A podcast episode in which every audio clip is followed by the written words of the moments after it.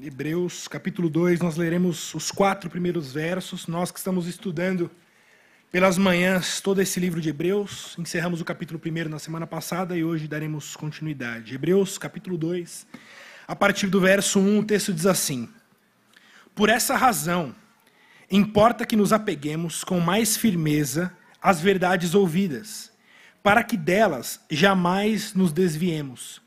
Se, pois, se tornou firme a palavra falada por meio de anjos, e toda transgressão ou desobediência recebeu o justo castigo, como escaparemos nós, se negligenciarmos tão grande salvação, a qual tem sido anunciada inicialmente pelo Senhor, foi-nos depois confirmada pelos a que ouviram, dando Deus testemunho juntamente com eles, por sinais, prodígios e vários milagres, e por distribuições do Espírito Santo, segundo a sua vontade. Esse é o texto que nós estudaremos nessa manhã. Eu farei a explicação desse texto e ao final trarei algumas aplicações práticas para a nossa vida.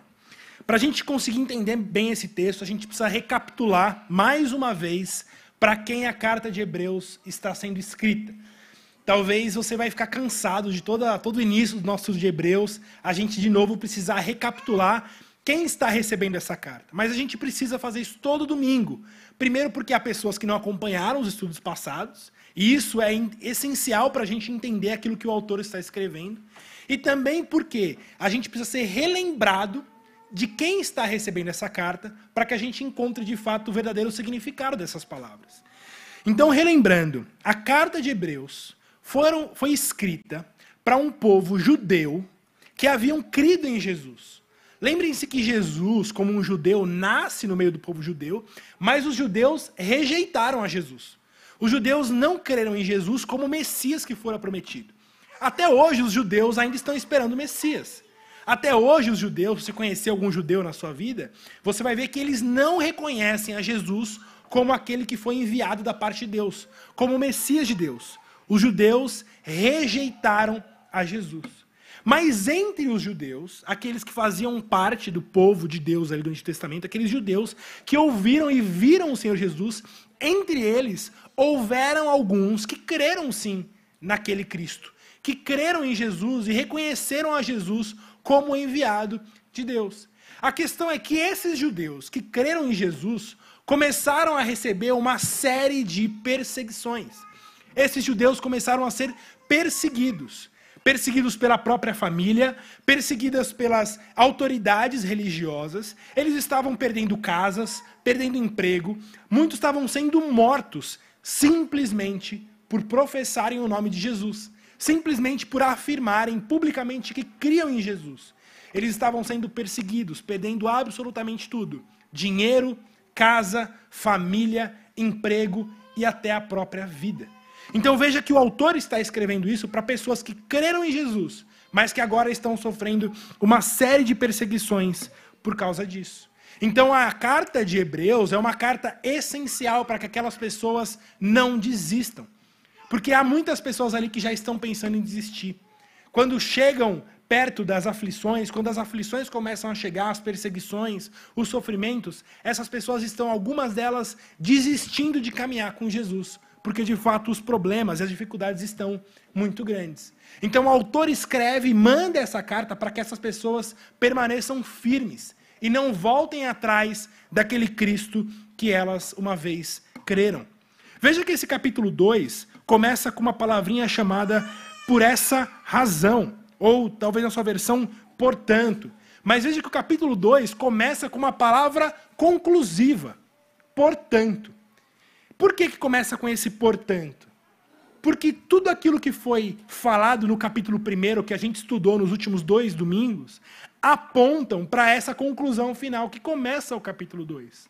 Se você esteve aqui, ou se não, saiba que o primeiro capítulo de Hebreus vai falar como que Jesus é maior do que tudo. Jesus é maior do que todas as coisas. Jesus é maior do que todos os profetas, é como começa o capítulo 1. Que, embora Deus tenha falado no passado por meio de profetas, agora Jesus falou por meio do seu próprio filho. Jesus é maior do que Abraão, Jesus é maior do que Moisés, Jesus é maior do que Davi, Jesus é maior sobre todos aqueles que viveram sob a antiga aliança. E mais do que isso, ele vai falar na segunda parte do capítulo 1 que Jesus, inclusive, é maior do que todos os anjos, todos os seres espirituais, todos os seres celestiais. Jesus é maior do que todos os anjos. Jesus é maior do que os anjos, é maior do que os demônios, Jesus é maior do que todos os reis dessa terra, maior do que todos os poderosos. Não há ninguém que possa deter a Jesus nem o próprio Satanás, nem toda a sua, o seu exército de demônios, nenhum deles é páreo diante de Jesus. Eu já falei aqui algumas vezes, né, que às vezes a gente cresce com a imagem de que Jesus e Satanás estão tramando uma batalha. E que eles estão ali lutando a cada tempo, Jesus e Satanás, um de cada lado. Se você já viu no Facebook, às vezes passa uma imagem lá de uma figura representando ali a Jesus, não é Jesus ali, né?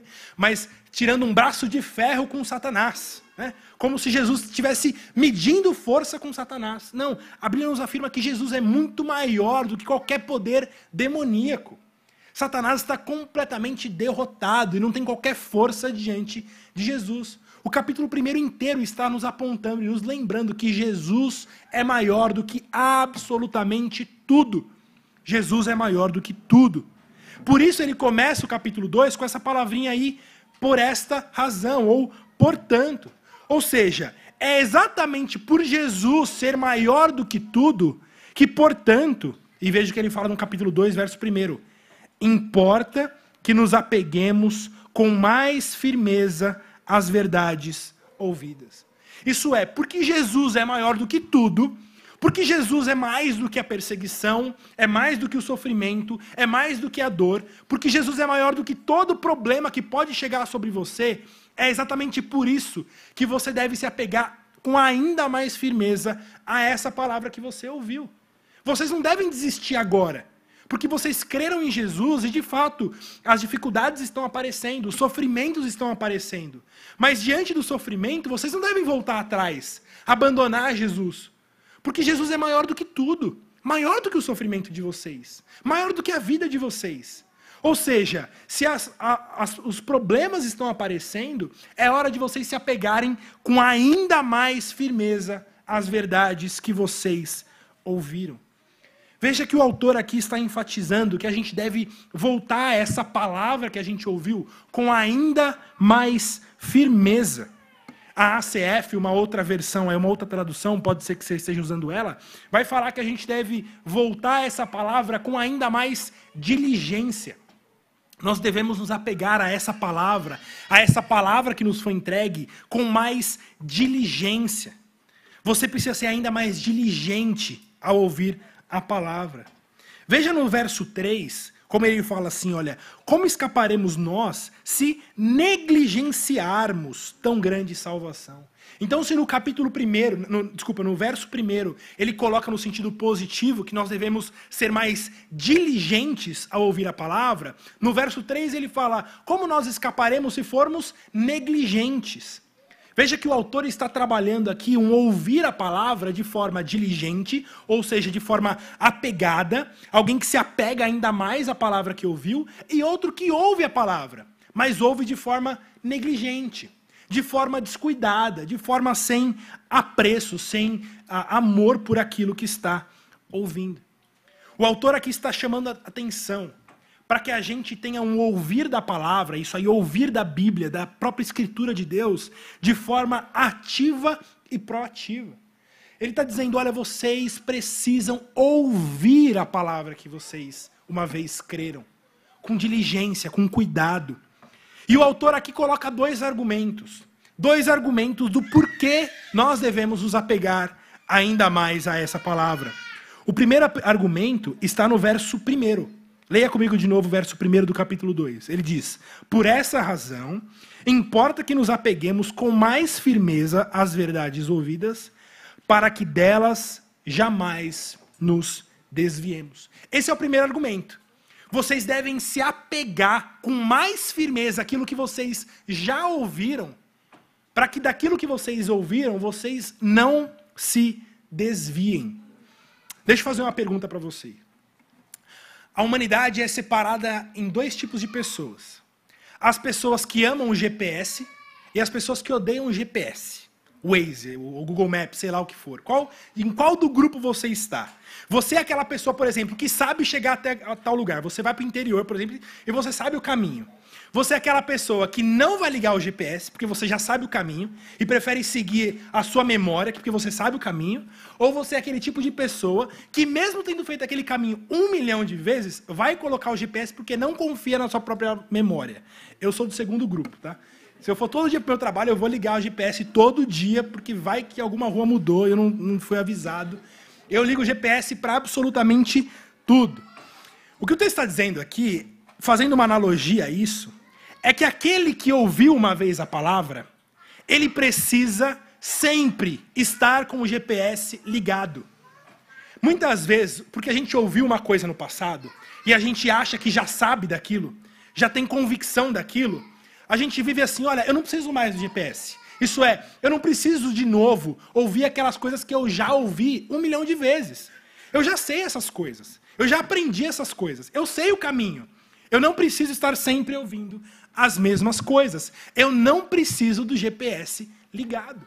Mas veja que o texto está dizendo é que se a gente não se apegar com mais firmeza às verdades ouvidas, se a gente não voltar àquilo que a gente já ouviu, a gente vai se desviar. É impossível a gente caminhar na caminhada de fé, na caminhada cristã, se o GPS da palavra de Deus não estiver sempre ligado. Por quê? É inevitável que a gente desvie. Veja que não há outra opção. Ou vocês se apegam àquilo que vocês já ouviram, ou vocês vão se desviar do caminho. Ou vocês vão se perder durante a caminhada. Algumas pessoas pensam que ouvir a palavra é sempre para aquele que está longe da igreja, sabe? Aquele, o descrente, ou aquela pessoa que não conhece, aquela pessoa que não crê. Ela precisa ouvir. Ela precisa ouvir a palavra. Eu? Eu já sei. Nossa, eu estou sempre ouvindo. Cresci na igreja. Eu já sei essas coisas. Eu queria que minha mãe ouvisse, meu tio ouvisse, eu queria que, que meu amigo ouvisse, minha irmã, meu irmão. Muitas vezes a gente está aqui ouvindo a palavra, e ao invés da gente estar tá ouvindo e aplicando aquelas coisas à nossa vida, a gente está sempre lembrando como seria bom se tal pessoa estivesse aqui para ouvir aquilo que está sendo falado. A gente nunca aplica aquilo que está sendo ouvido a gente, mas a gente está sempre pensando em alguém que deveria estar ouvindo aquilo que você está ouvindo. Mas o que o autor está dizendo é que nós, cada um de nós, devemos nos apegar àquilo que a gente já ouviu. Ou senão a gente vai se desviar. A gente vai se perder no meio do caminho. Sabe por quê? Porque uma característica do ser humano é que ele é um ser, como alguém já disse, esquecente. Ele se esquece com muita facilidade. Então não é porque você já aprendeu alguma coisa no passado, ou porque você já tem a convicção de alguma coisa, que você não precisa novamente ouvir sobre aquelas grandes verdades. Porque, como seres humanos, nós somos seres esquecentes, somos cabeça dura, somos pessoas que o nosso coração, a nossa natureza carnal, sempre quer nos puxar de volta para a antiga forma de pensar. Por isso, se a gente não estiver constantemente ouvindo a palavra e nos apegando mais uma vez àquilo que nós já ouvimos tantas vezes, nós nos desviaremos. Por isso, a primeira coisa que eu quero que você lembre aqui é que a sua relação com a palavra de Deus, a sua relação com a Bíblia, a sua relação com a Escritura, não pode ser a relação de alguém que já sabe tudo. Alguém que fala, não, eu já sei tudo isso. Eu não preciso mais aprender novamente essas coisas, porque eu já sei, eu já tenho experiência. Irmãos, isso é o que mais há por aí. Pessoas que se enchem de orgulho para falar, eu já sei de tudo isso. Eu não preciso ouvir de novo. Eu não preciso aprender de novo. Mas lembre-se de Hebreus capítulo 2. É necessário que vocês sejam diligentes e se apeguem cada vez mais àquilo que vocês ouviram, ou vocês não continuarão no caminho certo. Vocês não continuarão no caminho certo. Então, esse é o primeiro argumento. Por que, que a gente deve se apegar e ser mais diligentes ao ouvir a palavra? O primeiro argumento é para que a gente não se desvie. Para que a gente não se desvie, a gente precisa estar sempre ouvindo e ouvindo e ouvindo novamente as mesmas coisas. Agora veja o segundo argumento. Eu vou ler de novo desde o começo. Por essa razão, importa que nos apeguemos com mais firmeza às verdades ouvidas? Primeira razão, para que delas jamais nos desviemos. Se, pois, se tornou firme a palavra falada por meio de anjos, e toda transgressão ou desobediência recebeu justo cativo, castigo, como escaparemos nós se negligenciarmos tão grande salvação? Vocês entenderam qual é o argumento aqui? O argumento aqui é que não há salvação para aquele que se perde. O primeiro argumento do porquê que a gente deve ouvir a palavra de forma diligente é para que a gente não se perca.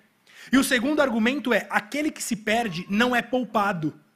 Aquele que se perde vai receber a justa punição de Deus. É óbvio, aquele que não tem o GPS e esquece do caminho e não consegue permanecer no caminho, qual é a consequência óbvia? Ele vai chegar no destino errado. Ele não ligou o GPS, ele não sabia como chegar até onde deveria chegar, ele se desviou durante o caminho, e o que acontece ao fim dessa, dessa jornada? O destino não era o destino esperado. Ele esperava chegar em um destino e chegou num destino outro. Por isso o autor está aqui lembrando que aquele que se desvia de ouvir a palavra de Deus de forma diligente não tem escapatória. Não tem escapatória para quem assim procede. Veja como é sério aquilo que a Bíblia está dizendo aqui. O que, o que a Bíblia está dizendo é que Deus não vai poupar a sua alma se você for diligente, é, negligente ao ouvir a sua palavra.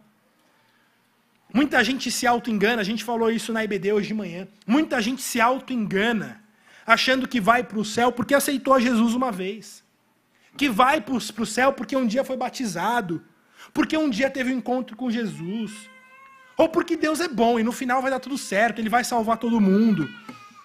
Gente, isso não tem nada a ver com a palavra de Deus anunciada. O que Deus está dizendo é que aqueles que se desviam não serão poupados. Preste atenção nisso. Se você tem uma vida negligente em ouvir a palavra de Deus, isso é prova de que de fato você não foi resgatado por essa palavra de Deus a sua vida de negligência com a palavra é uma evidência de que a palavra ainda não te transformou. E veja como que o, autor constrói esse argumento. No verso 2 ele fala o seguinte: Se, pois, se tornou a palavra é, a, firme por meio de anjos, e toda transgressão ou desobediência recebeu justo castigo, como escaparemos nós, que ouvimos a palavra? Ele vai dizer, tendo sido anunciada inicialmente pelo Senhor, foi-nos depois confirmada pelos que a ouviram, dando Deus testemunho juntamente com eles por sinais, prodígios e vários milagres, por distribuição do Espírito Santo segundo a sua vontade. Sabe qual é o argumento do autor aqui? Ele está dizendo o seguinte: olha, lembra do Antigo Testamento? Lembra de como começa Hebreus? Tendo Deus outrora falado de muitas vezes, de muitas maneiras, aos pais pelos profetas. Ele está falando do Antigo Testamento. E ele vai falar, nos últimos dias não falou pelo filho. Agora ele resgata esse argumento. O que ele está dizendo? Olha, se aqueles que ouviram por meio de anjos, isso é, por meio de profetas, por meio das formas como Deus falou no Antigo Testamento, se aquelas pessoas que ouviram no Antigo Testamento e aqueles que rejeitaram aquela palavra não foram poupados, isso é, Deus puniu aqueles que, que rejeitaram a palavra, quanto mais a gente que têm ouvido do próprio Senhor Jesus Cristo. Isso é, se no Antigo Testamento, que as coisas não eram tão claras, que as coisas eram apontadas por meio de sombras, como a gente chama. No Antigo Testamento, muita coisa ali está dita como enigmas, como sombras. São coisas difíceis de ser entendidas, não são tão claras. Aqueles que rejeitaram aquelas sombras foram punidos, receberam de Deus justa vingança. Quanto mais a gente aqui, que está do lado de cá, do Calvário. Você que tem a sua Bíblia na tua mão aí. Que você pode comprar uma Bíblia por três reais, ou receber aí de graça, ou baixar no seu celular o aplicativo, que você vai ter um milhão de versões na sua mão. Quanto mais nós seremos poupados. Se aqueles, lá do Antigo Testamento, que ouviram por sombra, não foram poupados, quanto mais a gente que ouviu do próprio filho, que o próprio Senhor falou com a gente, que a gente viu as obras de Cristo Jesus. E mais do que isso, que a palavra de Cristo foi confirmada depois pelos apóstolos. E ele diz, essa palavra dos apóstolos que foi acompanhada com vários milagres, com vários sinais que comprovavam aquilo que eles falavam. Você que tem aí o que a gente chamaria do cânon, ou de toda a Bíblia, fechada na tua mão, como você acha que você vai ser poupado? Se aqueles do Antigo Testamento, que ouviram só por sombra e rejeitaram, não foram poupados, quanto mais você. Você que tem ouvido a palavra diariamente. Você que pode abrir a sua Bíblia e ouvir o próprio Senhor Jesus falando: Eu sou a ressurreição e a vida. Quem crê em mim, ainda que morra, viverá. E todo o que vive e crê em mim não morrerá eternamente. Irmãos, palavras como essa não existem no Antigo Testamento. No Antigo Testamento nós temos promessas, nós temos sombras, nós temos apontamentos para Jesus. Mas é no Novo Testamento, é quando Jesus vem, vem diante de nós e diz: Eu sou a ressurreição e a vida. Quem crê em mim, ainda que morra, viverá. Ou seja, quem crê em Cristo, quem afirma Cristo, quem abraça a fé em Cristo Jesus, ainda que passe pela morte, viverá e não morrerá eternamente. Essa é a fé que nós temos em Jesus. Se aqueles do Antigo Testamento rejeitaram as sombras e foram punidos por Deus, quanto mais a gente que tem o próprio Cristo evidenciado diante de nós. Ver, vejam, ver a Jesus dizendo a nós: Eu sou o pão da vida, eu sou o caminho, sou a verdade, sou a vida. Isso é um grande privilégio para a gente. Porque a gente não precisa ficar lidando com enigmas, com sombras. Nós estamos vendo o próprio Cristo. Isso é um grande privilégio, mas ao mesmo tempo é uma grande responsabilidade. Porque mais é cobrado daquele que recebeu mais privilégios. Por isso, esse é o argumento. Esse é o segundo argumento. Nós também não seremos poupados se formos negligentes a ouvir a palavra de Deus. E veja uma coisa aqui muito interessante. Ele não está dizendo que não serão poupados aqueles que rejeitarem a palavra de Deus. O ponto aqui não é alguém que rejeita a palavra de Deus, mas alguém que é negligente. Sabe por quê? Às vezes a gente acha normal que Deus puna alguém que rejeita a palavra. E a própria pessoa que rejeita a palavra, ela não está esperando ir para o céu. Ela nem acredita num céu.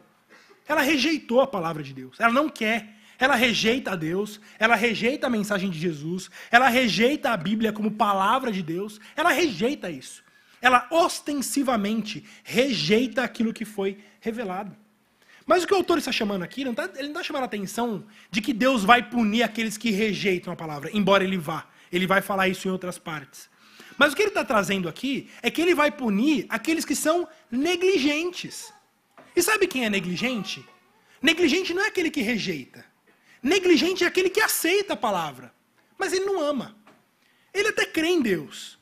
Ele até acredita em Jesus, tem um amor por Jesus, gosta de Jesus. Jesus é legal, é um, é um, né, um ser muito importante. Talvez tenha até uma camiseta de Jesus. Ele não rejeita a palavra. Mas veja, ele é negligente. Ele não ama Jesus. Ele não ama a palavra de Deus. Ele não vive pela palavra de Deus. Ele não respira a palavra de Deus. Ele não busca a palavra de Deus como orientadora de tudo que ele faz. E que o autor está dizendo aqui, olha, essas pessoas que vivem assim não serão poupadas o fim da viagem não vai fazer diferença nenhuma se você rejeitou a palavra ou se você foi negligente com a palavra. O resultado é o mesmo: punição diante de Deus. Porque ou você ama a Cristo Jesus e vive por meio daquele que é a própria palavra, daquele que fala por meio de, dele mesmo, que fala com a gente, ou você será punido diante de Deus. Você será punido pelo próprio Deus. Nós não escaparemos se formos negligentes com a palavra de Deus. Em outras palavras, ou você ama a Cristo, ou você ama a palavra de Deus, ou o seu lugar é longe do próprio Deus. É longe dele, é longe da palavra. Irmãos, vejam que esse não é um texto de, muito, de muita dificuldade exegética. É isso que o texto tem a nos dizer.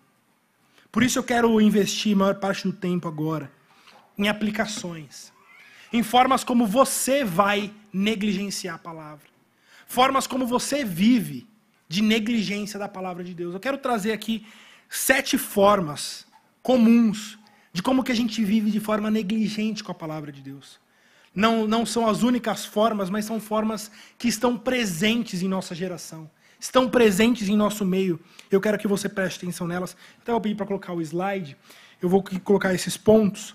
Sete formas como você se tornará negligente ao ouvir a palavra de Deus.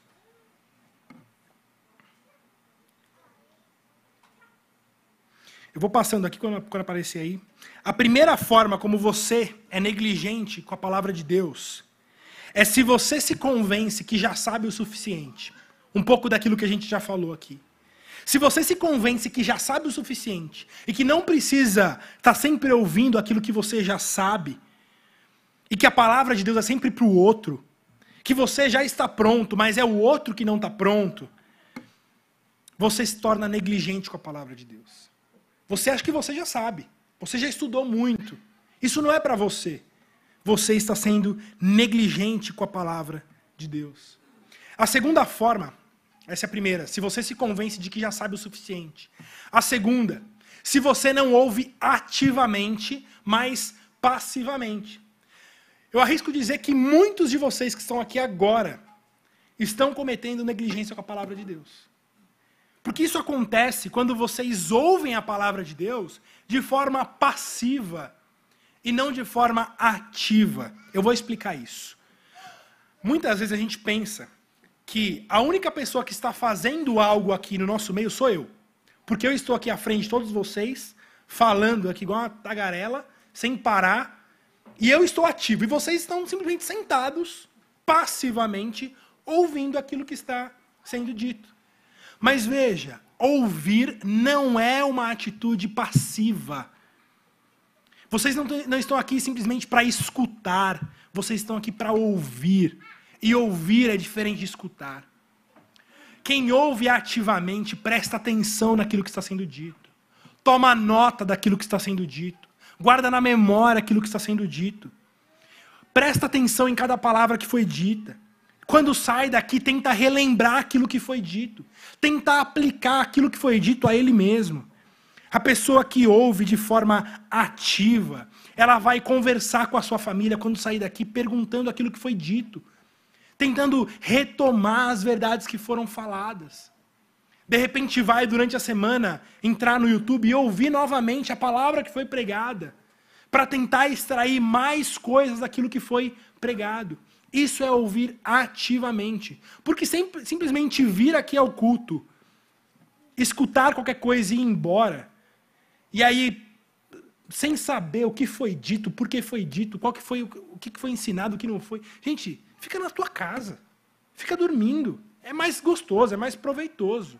Veja, vir até aqui ao culto e simplesmente achar que por vir aqui você é abençoado, assim, sem ouvir, sem qualquer tipo de interação com a palavra, fica na sua casa. Assiste a televisão, assiste a SBT, o Globo, sei lá o que quer que seja. É mais proveitoso. Você não deve vir a palavra como uma meba, que simplesmente está ali passivamente. Se a tua audição não for uma audição ativa, de alguém que sabe o que está escutando e está prestando atenção em cada coisa que está sendo ensinada, você está sendo negligente com a palavra. Terceira forma, você vai ser negligente com a palavra se você não priorizar o culto público dominical. Esse momento que nós estamos aqui é o ponto alto da nossa semana. É o momento em que todo o povo de Deus se reúne para ouvir a palavra de Deus que foi dada por Ele até nós. Deus abençoa assim de forma extraordinária o culto público. Quando nós viemos aqui e nos reunimos com irmãos, com pessoas que também estão sedentas em ouvir essa palavra, Deus abençoa de forma extraordinária. Tem muita gente hoje que, é, que, é, que pensa que é possível viver uma vida cristã ouvindo sermão pelo YouTube. Você vai no YouTube, gente, no YouTube os melhores pregadores estão lá. Né? Você não estaria me ouvindo, com certeza, no YouTube. Tem gente lá muito mais capacitada do que eu, que fala muito melhor, que conhece muito melhor. Mas, irmãos, a gente crê que Deus abençoa de forma extraordinária esse momento que nós estamos vivendo aqui. É o que nós chamamos na teologia de meios de graça. Deus abençoa de forma extraordinária a reunião das pessoas que se unem para ouvir a palavra de Deus. Jamais compare um sermão ouvido em um culto e um sermão ouvido pelo YouTube. Por mais fantástico que seja o sermão do YouTube, ele jamais se comparará a estar reunido com o povo de Deus, ouvindo a palavra de Deus pregada de forma visível e ativa Muitas pessoas preferem a pregação do YouTube porque estão acostumados com uma religião self-service. Que você vai até o buffet e se serve daquilo que você gosta. Ah, deixa eu aqui escolher o meu pregador favorito que vai falar sobre coisas que eu gosto, sobre temas que eu estou pesquisando, sobre aquilo que eu quero ouvir. E ele vive a sua vida cristã simplesmente escolhendo aquilo que ele quer ouvir. Porque se você vem até o culto, você não sabe o que vai ser pregado. Vai que eu vou até o culto e ele vai pregar um pecado exatamente que eu, que eu não quero me livrar dele. Se no YouTube é mais seguro, né? Porque você vai e digita lá o pecado dos outros. Se você não tem problema, por exemplo, com a mentira, você vai ouvir um, sermão sobre a mentira, porque você vai sair tranquilo. Talvez é, é exatamente o sermão sobre a mentira que você tenha que ouvir. Mas veja, quando a pessoa ela só fica de YouTube em YouTube, ela vive uma religião self-service, que ela só vai à palavra para pegar dela aquilo que ela tem interesse. Parafraseando Santo Agostinho, se você só busca na palavra aquilo que gosta e evita o que não gosta, não é na palavra que você crê, mas é em si mesmo. É em você mesmo. A quarta forma que você vai se tornar um negligente da palavra é se você não praticar o culto familiar diário. Irmãos, o culto familiar é uma joia que nós perdemos. O culto familiar sempre esteve presente na história da igreja em que as famílias se reúnem uma vez por dia, 5, 10, 15 minutos, um breve momento, para abrir um texto bíblico, expor diante da família e fazer uma oração em família. Mas a gente perdeu isso. Eu arrisco dizer que talvez nenhum de nós aqui cresceu numa casa com culto familiar diário. Arrisco dizer que ninguém entre nós passou por isso. Ninguém. Isso era algo comum na igreja até 100 anos atrás mas a gente perdeu. É algo que a gente precisa resgatar. E criar uma prática que não é da nossa cultura é muito difícil. Por isso a gente precisa de diligência. Diligência, de todo dia reunir os filhos, reunir a família. Vamos, vamos abrir aqui um texto pequeno. Vamos, vamos abrir e pedir para que Deus fale com a gente. Vamos orar pelo aquilo que a gente está passando, pela nossa filha que está doente, pela mamãe que não está muito bem, pelo nosso amigo, pelo nosso vizinho. Vamos orar aqui juntos. Busquem, busquem a prática do culto familiar diário. Aqueles que são negligentes com a palavra também não praticam a meditação na palavra. E meditar, mais uma vez, é diferente de ouvir. Meditar é estar sempre pensando naquelas coisas que nós ouvimos. Alguém já disse que é melhor você ouvir uma pregação e meditar nela do que ouvir dez e não meditar em nenhuma. Por isso, aquilo que você ouve aqui no domingo precisa ser meditado. Você precisa pensar nisso amanhã. Você precisa pensar mais uma vez sobre isso na terça-feira. E ver aquelas coisas mais uma vez. E aquilo que Deus falou com você no domingo. Aquilo que Deus trabalhou na tua vida. Medite na palavra. Leia a palavra de Deus diariamente. Tente buscar diariamente um texto, um salmo. E medite na palavra. A Bíblia vai falar constantemente como é bem-aventurado aquele que medita na palavra de dia e de noite. Meus irmãos, a gente está com muito barulho ao nosso redor. Muito barulho. Você entra no seu carro e a primeira coisa que você faz é ligar uma música, é ligar o rádio, a notícia, é acessar lá um podcast, um YouTube. Você está sempre o dia inteiro ouvindo coisas. Você chega no trabalho, é gente falando o dia inteiro. Você vai para casa e é a televisão ligada. Você nunca está em silêncio. Mais do que isso, você nunca está ouvindo a palavra de Deus. Se você não priorizar o teu ouvido, se você não priorizar o que ocupa a tua mente, eu te garanto que a tua mente vai ser roubada a tua meditação vai ser roubada por coisas que não prestam. Você vai ficar ansioso com o teu trabalho, você vai ficar preocupado com coisas que não merecem a tua preocupação. Enquanto você deveria estar meditando naquilo que você tem ouvido direto da palavra do Senhor. Sexta forma, como você é negligente com a palavra, é quando você busca, você não busca amizades e conselheiros cristãos. Ser diligente com a palavra é reconhecer que você precisa de gente ao teu lado, te auxiliando nessa caminhada. Pessoas que te aconselhem, pessoas que veem coisas que você não vê. E, e você se coloca de forma humilde para ouvir a repreensão dessas pessoas que estão ao seu redor. Você busca amizades e conselhos de pessoas que sabem que partem da palavra. Porque, irmãos, gente para te dar conselho é o que não falta. Gente para te dar conselho de como você deveria viver não falta. Se você pedir para sua vizinha te dar um conselho, ela vai te dar. Aliás, você nem precisa pedir, né? As pessoas dão conselho sem pedir. Por isso, ou você escolhe bem os seus conselheiros, ou você vai estar sendo negligente com a palavra, sendo aconselhado, ou caminhando com gente que não tem absolutamente nada para acrescentar na sua vida. Por isso, busque conselhos daqueles que realmente entendem a palavra, vivem a palavra e têm amor pela, pela palavra e que podem te ensinar como viver, que podem te ensinar escolhas melhores para que você faça na sua vida. E por fim, a sétima é que você vai se tornar negligente na palavra se você não se submeter à palavra de Deus quando confrontado. Você é negligente com a palavra de Deus quando você não se submete quando é confrontado. Muitas pessoas até gostam de ouvir as promessas de Deus.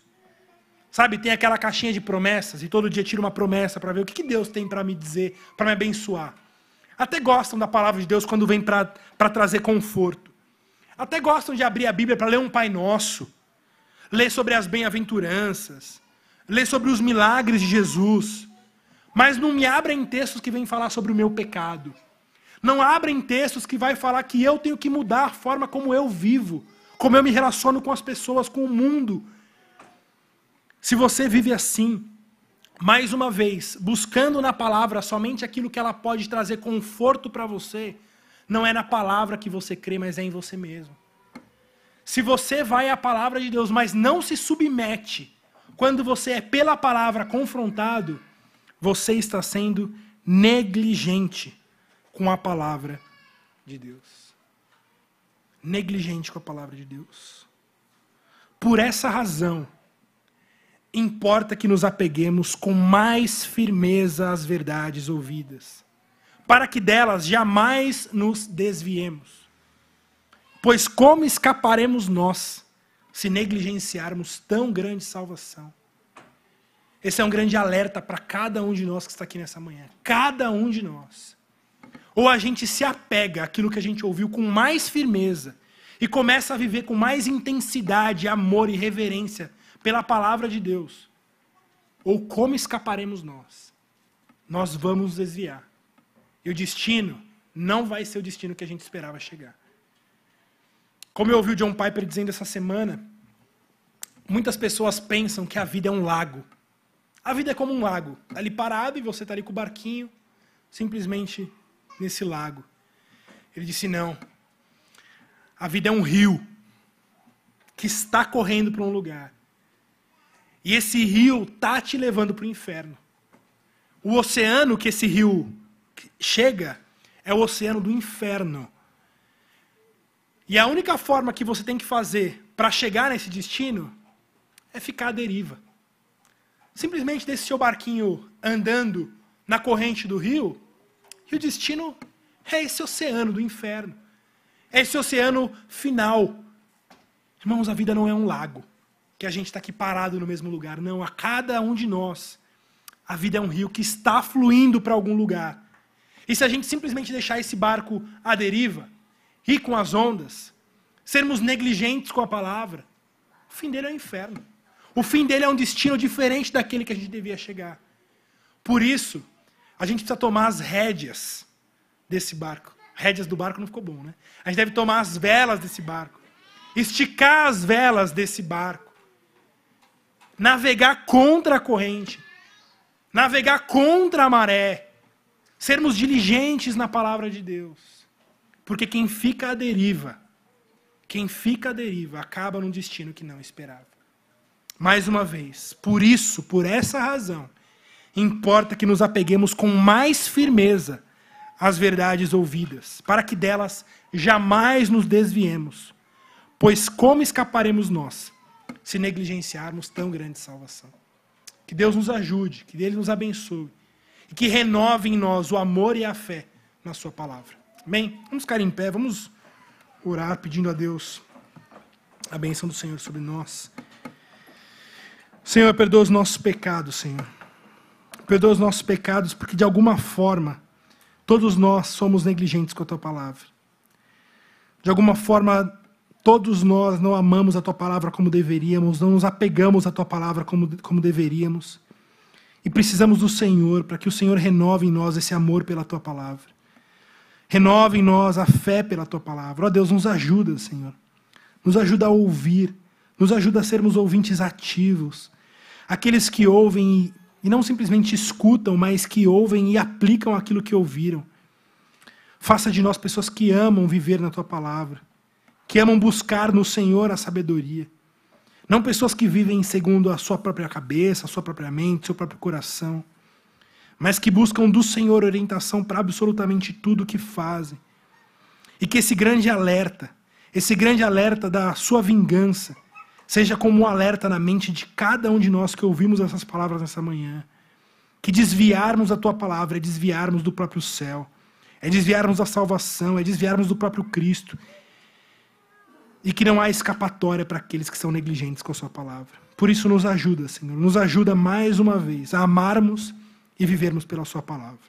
É o que pedimos em nome de Jesus. Amém.